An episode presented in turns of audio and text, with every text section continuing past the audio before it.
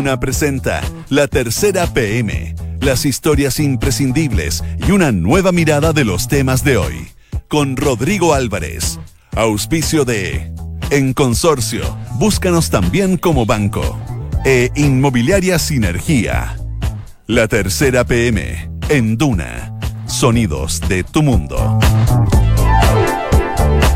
Son las 2 de la tarde con dos minutos. ¿Qué tal? ¿Cómo les va? Buenas tardes. Bienvenidos a esta edición de la tercera PM acá en Duna, la 89.7, jornada de día lunes 7 de octubre, cuando acá en Santiago, en la capital del país, hay cielo despejado, hay 24 grados de temperatura hasta ahora y la tarde espera una máxima de 27 acá en la región metropolitana varios temas que ir analizando, que ir em, descubriendo y, por cierto, interiorizándonos de lo que trae hoy día la tercera PM en esta jornada de día lunes. Vamos a ir de inmediato con los títulos.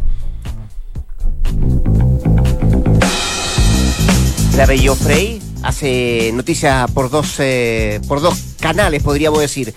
El eh, primer titular que destaca tercera PM es bicicleta financiera con dineros ajenos. Querella detalla cómo Francisco Frey habría engañado a su hermano Eduardo desde 1995.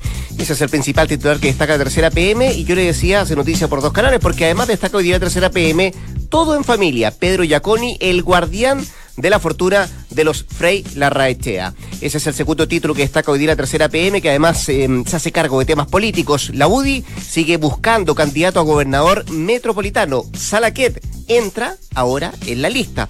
También destaca tres versiones en menos de 10 días. Las explicaciones que complican al ex subsecretario Salaberry, Felipe Salaberry, que renunció la semana recién pasada. Hay una investigación de oficio que abrió eh, la Fiscalía Oriente y ese proceso todavía está en desarrollo. También le contamos hoy día de lo que trae la tercera PM, que destaca quién es el padre de la acusación a Cubillos. Monsalve defiende al senador Montes y asegura que fue Chilling el promotor de la acusación constitucional contra la ministra de Educación, Marcela Cubillos. También destaca hoy día la tercera PM, Plataforma Socialista inicia ronda con el Frente Amplio. Hoy tendrían cita con Convergencia Social.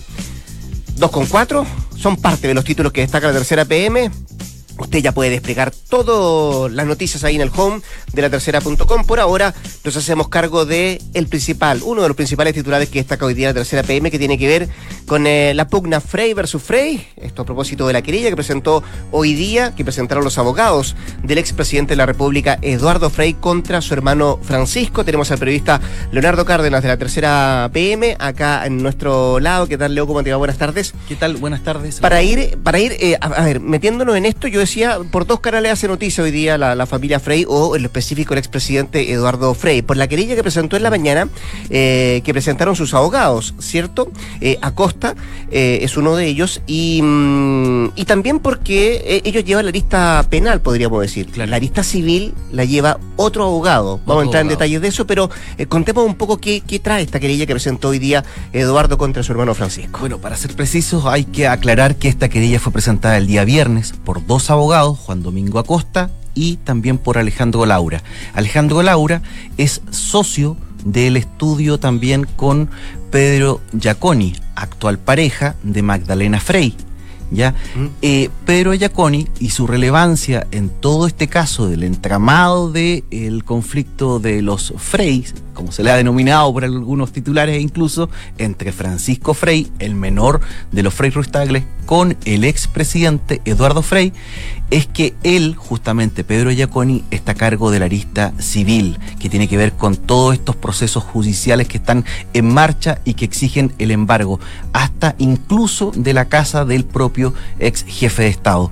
Eh, lo que ocurrió finalmente el día viernes es que se presentó justamente esta querella, es una querella que apunta a cinco delitos. Entre ellos están eh, administración desleal, apropiación indebida y, otra, y otros tres más que eh, son enumerados dentro de la nota que escribió la colega Javiera Matus. Negociación incompatible. a la claro, negociación incompatible es la tercera, falsificación y uso malicioso de instrumento privado mercantil falso. Son los otros dos em, que, están incluidos en esta, en esta querella que tú decías bien, se presentó el día, el día viernes. ¿Y se busca con esta querella llegar hasta dónde? El dar el paso de, el, el, paso más bien que dio el presidente eh, Eduardo Frey eh, justamente es de suma relevancia porque hay que considerar que él asegura que fue engañado por su hermano durante un largo periodo. Desde el 95, dice. Desde 1995 incluso eh, estableció este, esta auditoría forense que, realizó una consultora, GNT Consultores, justamente. Eh, la empresa se encargó de analizar todos los estados financieros y la entrega también de los poderes y de administración y de, y de, y de administración justamente que se llevó adelante fue el trabajo realizado también por otro estudio de abogados, que es justamente el que te he mencionado de, Pedro Giaconi. Pero el fondo de este tema es que eh, justamente da un mayor realce al trabajo de eh, y la versión que entrega el presidente Eduardo Frei al asegurar que él ha sido engañado, que se le falsificaron sus eh, huellas dactilares, que su firma fue también incluso falsificada y que también eh, incluso otros directores de la propia Sociedad de Inversiones Saturno, la cual fue constituida por el propio presidente Eduardo Frei durante a pocos días del triunfo del no, hablamos de 1988, cuando cuando eh, junto a su esposa, eh, Marta Larraechea, constituye esta sociedad que se llama Sociedad de Inversiones Saturno. ¿Qué es lo que ocurrió? Finalmente, lo que él asegura su hermano en su autodenuncia el día 15 de agosto que se presentó ante la Fiscalía, ante el Ministerio Público, que cometió una serie de ilícitos durante la administración de eh, justamente esta sociedad. Y esos ilícitos eh, están justamente en, periodo de aclaración por parte y de investigación por parte del fiscal Francisco Jacir de la Fiscalía Centro Norte Metropolitana. Lo que viene ahora en el proceso es que se debe llevar adelante una serie de diligencias, entre ellas la declaración del propio presidente, expresidente Eduardo Frei, la, también la propia declaración de los factoring, que ya eh, lo hemos reporteado aquí en el, en el diario La Tercera y que se ha dado cuenta de este proceso. Y lo que vendría posteriormente es la definición si se llevan adelante o no los embargos a la casa del propio presidente Frey, mm. en la casa de Bastán. Estamos hablando de una casa que es recordada por eh, personal de carabineros, pero que eh, mantiene debido al, alto endeudamiento que, que realizó Francisco Frey sin el consentimiento justamente de su hermano, es que está en riesgo eh, dicho embargo. Eso tiene que ver con la causa penal. y la causa civil, decíamos, la, la está llevando Pedro Yaconi. Conozcamos un poco más de Pedro Yaconi. Tú decías que él es socio del estudio ILMB junto a Alejandro Laura, que junto a Costa van por la causa penal. Eh, y Giaconi, además, tú decías, es pareja de Magdalena Frey hace, hace bastante rato, pero además se casó con una sobrina del expresidente. Sí, claro, tuvo. O sea, no es un desconocido para la familia. No, para nada. Hablamos de una de, los abogados muy cercanos, incluso es mirado como un hijo por, eh, gente cercana a la ¿ah? familia Frey Larraechea, un hijo del propio expresidente. Él tiene un rol de consejero. Él es una persona muy relevante dentro de la defensa de la familia Frey la Larraechea, que fue quien incluso recomendó al penalista destacado Juan Domingo Acosta para que formara parte de la dupla con Alejandro Laura en la defensa de la lista penal. En el proceso civil, eh, se han llevado una serie de diligencias que buscan, como te contaba, el embargar la casa del, expresidente. Eh, eso no ha ocurrido, ya hay que ser bien precisos aún.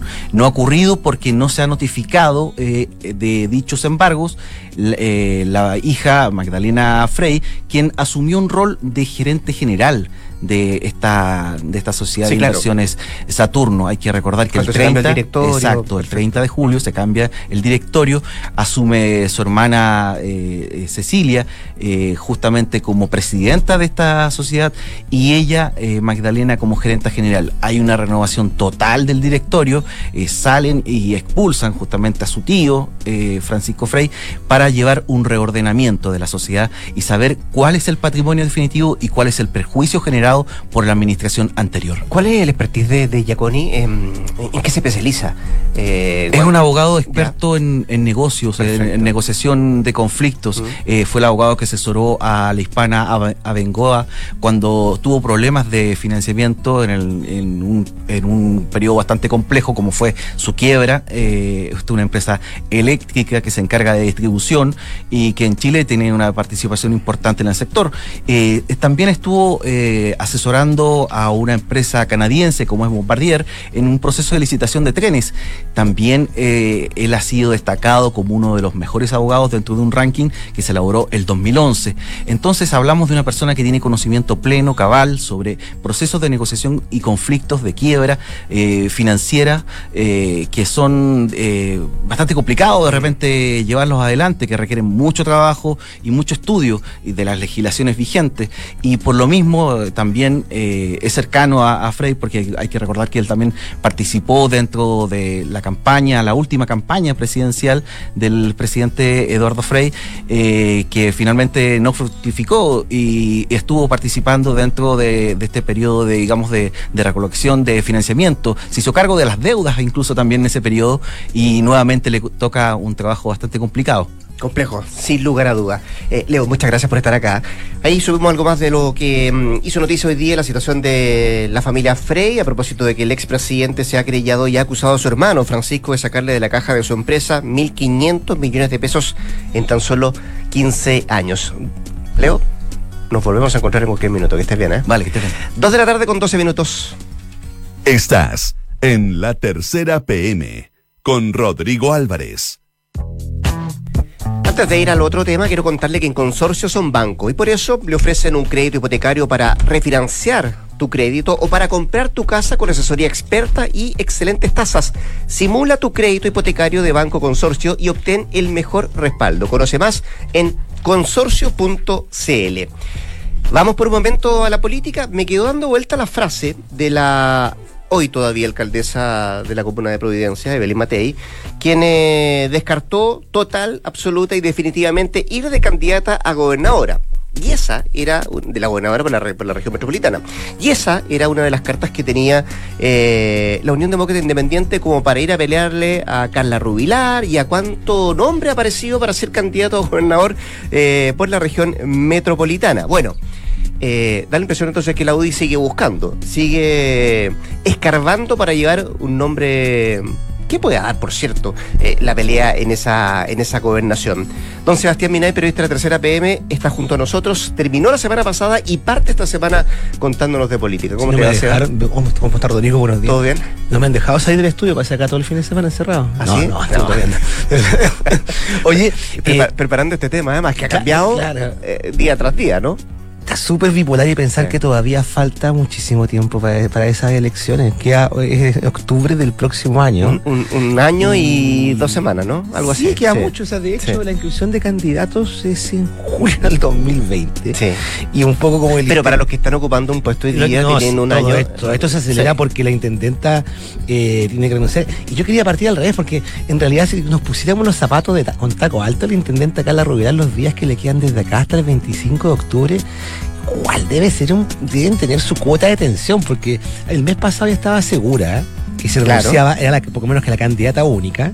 Le salió gente al baile, lo Hernández en mate, eh, luego empezó el tema de la UDI con, con si iba el Mateo o no y después todo, todas las semanas lo único que uno escucha en los mentideros, en los recovecos de, de, la política es que la, la, cifra de la intendente Rubilar que no la acompañan, de que no, que, no está segura. se han preocupado de decir de que no es una candidata que pudiese ganar. Dicen en la ¿Sí? ah, sí, ¿ah? sí, te, lo dicen, que no está segura. Algo la está buscando candidato. Después Vidal se aprovechó de, subir, de subir sus bonos hasta que el, lo subió harto. ¿Lo escuchaste anoche? Sí, lo escuché informante, pero ya pero, pero, se pasó en medio pueblo porque se, dijo incluso que si no había candidatos presidenciales, dijo que él iba al combate. Iba al combate y que iba a la, banca. Yo estoy en la banca, o sea, soy militante hace mucho tiempo. Sí, obvio que le gustaría ser candidato presidencial.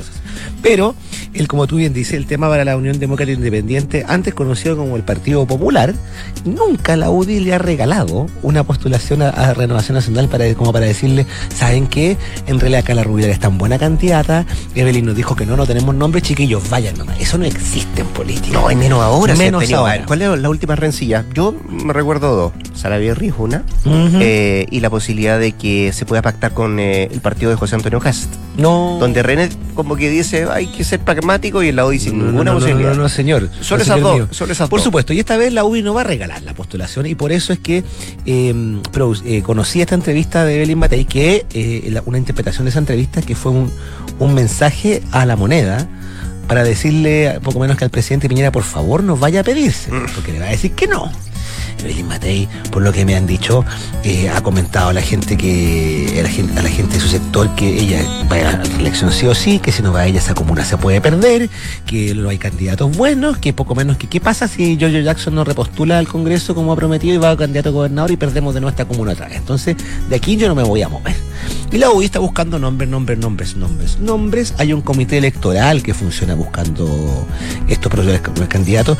Y, el, el- y hoy día la, la presidenta de la Jacqueline Van Rieselberghe, que todas las semanas tiene una teleserie distinta en, en esta- la difícil convivencia con su sector, eh, hoy día dijo a la salida del comité político en Palacio, que se hace todos los lunes, Mm. cuando le preguntaron por esto, era que la UDI tenía varias cartas más que estaban viendo y que eran... Le preguntan ¿Verdad que son varias? Le preguntan si son Sí. mejores que Carla Rubilar y dice absolutamente si es que no mejores. Y le preguntan y por qué varias. Porque hemos, hecho- hemos hecho mediciones. ¿Verdad? ¿Sí? Yo no he visto ninguna. No, tampoco. Pero lo, lo- que le, lo, lo- que le cuentan a uno, que, hasta que no vea una, yo no puedo poner la mano al fuego, pero es lo lógico que en estos casos se encarguen sondeos, mediciones, encuestas. Hay algunos articuladores del gremialismo ahí mismo que ahí dicen que le han pedido a Palacio, que incluye algunos nombres en los sondeos que hacen. Otros dicen que le han pedido al equipo de, de campaña de Joaquín Lavín, que haga sus mediciones, que tiene unos vínculos ahí con la Universidad del Desarrollo. La cosa es que entre los nombres que han medido están eh, dos, dos, dos, dos, dos muchachos que nos habíamos perdido de vista en circunstancias bien Figuras masculinas. Por decirlo así, ¿Ya? que es Pablo Salaquet Said, ex alcalde de Santiago. Pablo Salaquet. ¿ya? Y el caso de, de- dicen también que han medido a Lawrence Goldman. Ya. Ahora, eso te revela un poco que la UDI está, como tú dices, bu- bu- Buscando, sí. recurriendo a nombres que ya ha aprobado con suerte. Con historia. Y arte historia. Arte historia, Sí. y con cosas a favor y cosas en contra también. yo solo digo historia. Mm, ¿Mm? Pero es que en el caso de Salaqueta el tema es ese, porque hace alrededor, hará cosa de dos meses atrás. Salaqueta está dedicado a Está asesoría, asesorando, ¿no? Lobby, tiene Triangular Comunicación Estratégica SPA, que es una empresa donde estaba con su hermana Mónica, que después se fue. Eh, recordemos que él perdió la reelección eh, alcalde de Santiago el 2012 en un episodio que fue bien desagradable porque le echó la culpa al gobierno, especialmente al ministro Andrés Chávez, que echó a correr la tesis de la, de polémica del balcón. Esto era que si Salaquet ganaba de nuevo la alcaldía, iba a celebrar con Lawrence Goldberg en ese tiempo y que estaba prohibido proclamar candidato ese tiempo. Eso contr- y Pablo perdió, ya fue como súper amargo y después le, fue formalizado por el caso Penta hasta que recién este año eh, el Ministerio Público accedió a suspender la, la- la causa de previo pago de 40 millones de pesos. Tiene una- una- un fleco abierto ahí con el caso Tragamonedas, pero no está formalizado. Mm. Pero él quiere volver a la política, lo que pasa es que no todavía. Eso te iba a preguntar, ¿quiere de verdad cuando alguien le dice, eh. Pablo, mira, estamos sondeando tu nombre, estamos aquí viendo Creo encuestas, que que es súper difícil que un político te diga que no quiere volver si al final los políticos admiten que esto es como una droga, Mm. que no la pueden dejar. Pero él es amigo de Carla Rubilar, ¿no? O Bueno. cercano. Eso sí, ese sí es un punto, porque se juntó con la presidenta de la UDI hace un par de meses atrás. Porque de ir tendría que competir con ella, ¿no? Claro, claro, claro. Y ahí le preguntaron si quería ser candidato, porque él, él anda ofreciendo capacitar, asesorar a candidatos para, para las elecciones. Y ahí de vuelta le dijeron, ¿y por qué no eres candidato mejor tú? Mm. ¿Para qué? Yo no, no estaba en esa reunión, pero el problema que tiene con la intendenta Carla Rubilar es que son amigos. Carla eh, Rubilar además es amiga de su hermana y además entiendo que Salaquet le habría ofrecido secretaria, claro. Claro, Mm. le habría ofrecido apoyarla en su campaña, entonces tiene con un problema que Belín Mateis, que no se quiere meter ahí. Eh, él, él le encantaría volver a, al parecer, le encantaría volver a ser alcalde de Santiago. Pero Felipe Alessandri, que es el actual, el actual jefe comunal de RN, Y entiendo que va a la reelección, ¿no? entiende va a dar Ya, reacción. Llegó a pensar Salaquet la posibilidad de competir como concejal, pero por alguna razón no le tincó. Cuento corto, él todavía está pensando esperar a lo mejor el próximo periodo que termine Alessandri para intentar volver. Pero tiene ahora esta presión encima, porque le están ofreciendo, le están pidiendo, le están pidiendo. Y eh, después de que se supo hoy día que Evelyn Matei se descarta, obviamente la UDI vuelve a buscar otros nombres. Otros dicen, no, la UDI siempre supo que, que Matei no iba a ir. La cosa es que están buscando, dicen que han medido cerca de 20 nombres. Yo no sé si será tan así. 20. Dicen que han medido 20 nombres, algunos que ni siquiera saben que han sido medidos. Eso dice. Pero todos mejores, de acuerdo a lo que dice la presidenta de la UDI, mejores que. Mira, yo Que creo que a, a gente que se supone que ha visto estas cifras, porque insisto, yo no he visto ninguna hoja, ningún PDF eh, con, con gráfico de torta ni barra, así que no me quiero mandar las partes. Pero la gente que dice que ha visto una, que son eh, operadores directos de este entramado, sostienen que en esa en esos sondeos eh, eh, Salaquetti y Goldbond marcan casi lo mismo que Carla Rubilar y que hay dos formas de leerlo, que, que la intendenta marca muy bajo, lo cual podría ser un dato interesado de parte de, lo- de lo- de los rivales de ellos, o que eh, para, para Salaquito y Goldberg no es un mal punto de partida pensando que están fuera de, de circulación hace un par de años. La cosa es que la U igual tiene tiempo para buscar candidatos, pero no lo va a poder, no, no, no, no puede dejar, insisto. Ahora, hay también una facción del partido que dice, oye, si la Carla Rubilar marca, ¿para qué vamos a calentarnos la cabeza? Apoyémosla. Por último, la, muchacha no es militante internacional. Lo fue, pero no lo es. Sí. Esta cosa como que de ajustarse a lo que dice el libreto. Mientras no vuelva a militar, está súper bien. Recordemos que Evo Politina no la rey mate. Pero lo importante, Rodrigo, para no latear, es que la derecha no puede perder esa elección, porque fíjate que es una elección que uno puede decir, tomando prestada una expresión de la alcaldesa Matei, bien poco sexy. Y ella decía eso cuando le preguntaban qué ministerio quería hacer, quería un ministerio más sexy, decía. Al trabajo, Mm. Sí, sí, sí. Y, y- y- y, mm, bien poco sexy por la falta de atribuciones. Recuerda que los, los gobernadores, se los dijo a ustedes, Pancho Villada, una vez estaba nacional, ¿no? Que no pueden llamar a la fuerza de seguridad del orden público, no tienen intuición sobre el orden Sí. público. Pero son muchos votos. Tú Sí, pierdes Sí. y quedas listo para ser candidato a senador. Está ahí. a- a- A la es vuelta de la el, trampolín para el. para Entonces la derecha Ah. no puede, no puede eh, farrarse esa elección. Entonces, Sebastián Minay, como siempre, eh, un Rodrigo. millón de gracias. Que esté muy bien. Dos con 23 minutos. Estás en la tercera PM con Rodrigo Álvarez.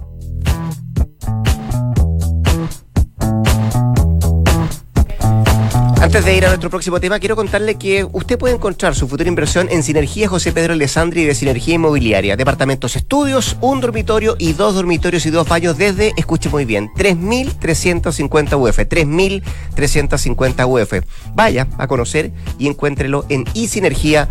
2.23 decía yo, junto a nosotros Alejandra Jara, periodista de la tercera, para, para contarnos... eh, algo que ya se está transformando en teleserie. Eh, renunció la semana pasada el ex subsecretario de Desarrollo Regional Felipe Salaverry eh, en una salida bien bullada con, eh, con infracciones de tránsito de por medio, con algún altercado, parece, con un guardia de seguridad ciudadana, con su hermana que estaba en la municipalidad de Ñuñoa, que ahora ya no está porque eh, el alcalde Sari la- la- le, le pidió la renuncia. Y, esto además, eh, que tiene con mucho, mucho tinte político, también tiene un tinte judicial, porque se abrió de oficio una investigación por parte de la Fiscalía Metropolitana Oriente y hasta ahora está en eso. Hay un proceso, hay muchas eh, antecedentes que se han entregado de una y otra parte de lo que ha investigado la propia fiscalía, pero también lo que ha llevado incluso la hermana de, de Salaverry, que ahora supimos que también iba en el auto. Bueno, eh, esas son las cosas que hoy día destaca la tercera PM porque dice tres versiones en menos de 10 días, las explicaciones que complican justamente el ex subsecretario Salaverry y Alejandra Jara nos va a contar detalles de todo esto. ¿Cómo te va, Ale? Buenas tardes. Hola, buenas tardes. Y como tú mismo contabas, han sido varias las versiones que hemos ido conociendo de este caso. Eh, la primera ocurrió el mismo día que Radio Bio Bio publica el reportaje en que Mm. revela todos estos antecedentes que, para que la gente recuerde, se acusaban al, en ese entonces subsecretario de no solamente haberse pasado tres luces rojas mientras conducía por Ñuñoa, sino también de haber insultado a un funcionario municipal de seguridad ciudadana cuando quiso cursarle una multa. Posteriormente, bueno, ese mismo día que se conoció el reportaje, el, el subsecretario, que todavía estaba en ejercicio, salió a negar absolutamente todos los hechos y dijo que él tenía el respaldo del gobierno y que se iba a concentrar en su defensa Mm. respecto a lo que estaba ocurriendo. Pero o- ocurrió que unos días después, eh, la hermana del subsecretario, que, Ir- Iris Salaverry, quien trabajaba en la municipalidad, municipalidad de Ñuñoa, fue despedida por el alcalde Sari porque eh, según este reportaje ella había intercedido para que al subsecretario no le cursaran el parte, lo cual ambos negaban. Y después de eso resulta que la hermana da una entrevista con el matinal Bienvenidos de Canal 13. Entonces ahí empieza a revelar otros antecedentes que no conocíamos del caso. Ella menciona de que también iba en el auto con el subsecretario, eh, porque él había dicho solamente que iba con su hija menor y con su mamá. Mm. Y además eh, comenta de que esto era una especie de montaje porque el, detrás de esto podía estar su ex marido quien trabajaba en la oficina de seguridad ciudadana. Solo te agrego una cosa porque, a ver, lo que hace es Iris Salaverry, la hermana de Felipe Salaverry, entregar antecedentes que hasta ese momento no sabíamos. ¿Por Claro. qué? Porque Felipe Salaverry, desde que renunció al cargo, se mantuvo en silencio hasta ayer que eh, ofrece una entrevista eh, en el diario Mercurio. Y no sabíamos ninguna otra versión, solamente lo que entregaba su hermana, que además entregaba mucho más detalles, por cierto, que Claro. entregaba el propio Felipe Salaverry. que fueron bastante más sabrosos de, lo- de la primera versión que había dado el subsecretario a través de un comunicado público. Y finalmente habla el, el renunciado ya subsecretario con el diario El Mercurio y también termina por reconocer esta versión que había entregado su hermana, efectivamente que ella iba en el auto, que él la pasó a dejar y que se da cuenta de que la lo estaba siguiendo una, mm, un auto, un, un vehículo de seguridad ciudadana de Ñuñoa y que él lo que hizo fue llamar a la hermana por teléfono solamente para preguntarle, para comentarle esto de que veía que un vehículo lo estaba siguiendo, no, no dice de que él le pidió nada a ella y que ella habría llamado al call, al call center, a la oficina de comunicaciones de Como cualquier el- ciudadano. Claro, dice como cualquier claro. ciudadano de la municipalidad de Ñuñoa, pero tampoco especifica qué habría dicho ella en esa conversación, Claro, qué, qué preguntas habría hecho. Y por lo mismo es justamente eh, esta conversación telefónica que habría, este llamado telefónico de Iris Alaverri, la pieza más clave para la investigación que está llevando la Fiscalía hoy día, que es por eventual tráfico de influencia. Entiendo que eh, ella misma llevó esos antecedentes hacia la fiscalía. No sé si ha declarado todavía, no lo tengo claro. Por las informaciones Mm. que hemos recabado hasta ahora habría declarado el funcionario municipal. Solamente el funcionario municipal. Eh, ayer tuve la oportunidad de conversar con el fiscal Manuel Guerra eh, y él decía que han declarado varias personas ya. No, no se quiso cuadrar con un número, pero eh, entre 4 y 6. Eh, y efectivamente, eh, en esta entrevista que, que- que dio ayer eh, el fiscal Guerra da cuenta de que hay versiones que son totalmente contradictorias, desde una parte Claro. y desde la otra. No entro en detalles, por cierto, porque es una situación que todavía está en proceso. Claro, ¿cierto? pero por ejemplo, lo que mismo, lo mismo que revela el, el ex subsecretario Mm. Salaberry es que él en ningún momento tuvo siquiera contacto con algún funcionario de la municipalidad de Ñuñoa. Bueno, ahí ya hay una contradicción. Claro, él dice, no lo que tuve dice Guerra ayer contacto. es que, eh, al menos en esa parte, no hay congruencia. Claro, y él insiste que no curs- no le cursaron ninguna infracción, por lo tanto, como él no había tenido contacto con nadie, nadie le cursó una infracción, por lo tanto eso sería absolutamente falso. Y, mm, y más allá de eso, de, de- de las diferentes versiones que se han ido, ¿cuál es la última versión que entregó Sara Berry? La del Mercurio. La del Mercurio. sí. Claro, esa es la última. Que él eh, es inocente y que no tuvo contacto con, eh, con funcionarios. ¿cierto? Claro, y de que él solamente habría alertado a su hermana de esta situación que le pareció extraña, de, de que había un vehículo municipal que lo estaba siguiendo, pero que en ningún momento él da a entender que ni le pidió a ella que llamara por teléfono, ni que intercediera por él, ni nada. De hecho, insiste en eso, dice él, yo nunca ocuparía mi car habría ocupado mi cargo para que intercedieran ante mí, ante otras autoridades. Entiendo, y ayer lo decía Guerra, que eh, octubre debe ser el mes para, para determinar la. o aclarar un poco la situación de, de- del ex subsecretario, ¿no? Claro. Ese, eh, eh, o sea, no es una investigación tan acuciosa, pero sí, o, o que amerite mucho trabajo, decía él, pero efectivamente durante octubre debiese estar resuelta. Eh, la figura de tráfico de influencias todavía está. Esa es, la que se es está la- investigando, es el eje principal de Ya. lo que se está investigando, por eso lo que te mencionaba antes, que qué pasó, cómo fue esa llamada telefónica que hace Iris Salaberry al municipio de Ñuñoa, es demasiado clave para entender efectivamente qué fue lo que sucedió ese día y además de obviamente las cámaras que registraron si finalmente él fue perseguido, si se pasó la- las luces Ella rojas. tenía un video, ella mostró un video, ¿no? No, eso yo al menos no recuerdo haber visto. Yo vi uno. Yo vi uno que ahí estaba, y que se veía, eh, en este video se veía que estaba justamente el auto Salaverry, que se detiene en un discopare y que al lado estaba el funcionario de seguridad ciudadana, que no hubo contacto, simplemente se para al lado y después salen los dos. Ah, claro, solamente como que se habían encontrado, pero- se habían encontrado, pero él veía con la con la baliza prendida. Eh, bueno, vamos a ver en qué termina este caso. Le agradecemos a Alejandra Jara, periodista de la tercera, por habernos contado detalles de esta, de esta, no sabemos si es la última versión. No sabemos cierto. todavía, al menos han pasado 10 días ya hemos conocido tres versiones. Ale, muchas gracias, que estés bien. Que ¿eh? estés bien. Dos de la tarde con 30 minutos y con esta información que, eh, por cierto, tiene que ver con la figura del ahora ex subsecretario de Desarrollo Regional Felipe Salaverry. Ponemos punto final a esta edición de la tercera APM Canduna, el 89.7. Nuestra recomendación, nuestra sugerencia es que se quede junto a nosotros. Ya llegan cartas notables y después a las 3, Sintonía Crónica. Nosotros, a partir de las 14, nos contamos mañana. Buenas tardes.